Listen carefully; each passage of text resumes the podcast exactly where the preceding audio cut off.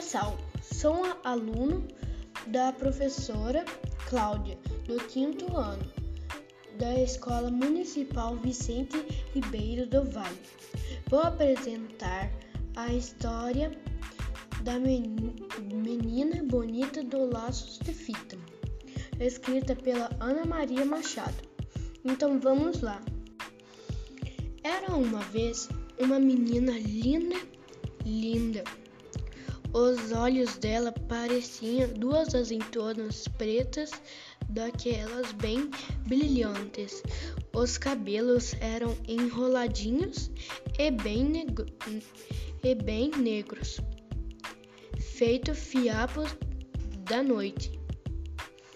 A pele era escura e lustrosa que nem o pelo da pantera negra quando pula na chuva. Ainda por cima, a mãe gostava de fazer trancinhas no cabelo dela e enfeitar com laços de fita colorida. Ela ficava parecendo uma princesa das terras da África ou uma fada do reino do lunar. Do lado da casa dela morava um coelho branco, de orelhas cor-de-rosa, olhos vermelh vermelhos e focinho nervoso, sempre tremelicando. O coelho achava a menina a pessoa mais linda que ele tinha visto em toda a vida. E pensava: Ah, quando eu casar, quero ter uma filha pretinha e linda que nem ela. Por isso, um dia ele foi até a casa da menina perguntou: Menina bonita do laços de fita, qual é teu segredo para ter tão ser tão pretinha? E a menina não sabia, mas, inve mas inventou. Ah, deve ser porque eu caí na tinta preta quando era pequena. O coelho saiu dali e procurou, procurou uma lata de tinta preta e tomou um banho nela. Ficou bem negro, todo contente, mas aí veio uma chuva e levou todo aquele pretume. Ele ficou branco outra vez. Então ela voltou lá na ele voltou na, lá na casa da menina e perguntou outra vez: Menina bonita do laço de fita, qual é teu segredo para ser tão pretinha? A menina não sabia, mas inventou. Ah, deve ser porque eu tomei muito café quando era pequena, menina. O coelho saiu dali e tom tomou tanto café que perdeu o sono e passou a noite toda fazendo xixi. Mas não ficou nada preto.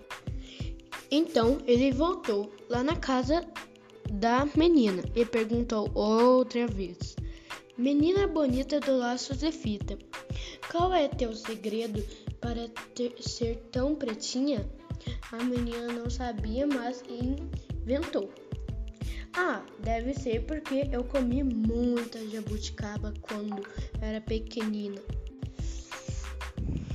O coelho saiu dali e se empanturrou de jabuticaba até ficar pesadão sem conseguir sair do lugar. O máximo que ele conseguiu foi fazer muito cocôzinho preto e redondo feito jabuticaba, mas não ficou nada preto.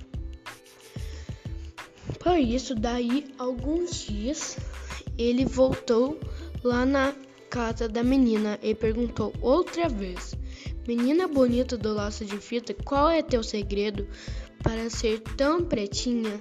a menina não sabia e já ia inventando outra coisa. Uma história de feijoada quando a mãe dela, que era uma mulata linda e risonha, resolveu se meter e disse: Arte de uma avó preta que era ela tinha. Aí o coelho, que era bobinho, mas nem tanto, viu que a mãe da menina devia estar mesmo dizendo a verdade. Porque a gente se parece sempre é com os pais, os tios, os avós e até com os parentes tortos.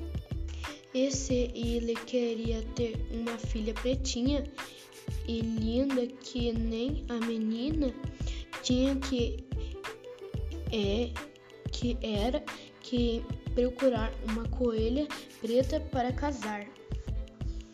Algum não precisou procurar muito, logo encontrou uma coelhinha escura como a noite, que achava aquele coelho branco uma graça. Foram namorando e casando e tiveram uma ninhada de filhotes que, que, que coelho, quando desandam ter filhotes, não param mais.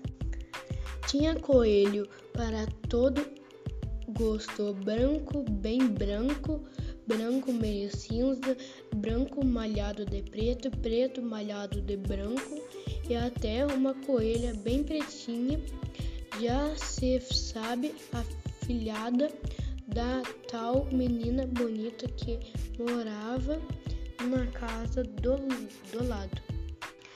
E quando a coelhinha saía de laço colorido no pescoço, sempre encontrava alguém que perguntava: Coelhinha bonita do laço de fita, qual é teus segredos para ser tão pretinha? E ela respondia: Conselhos da mãe da minha madrinha.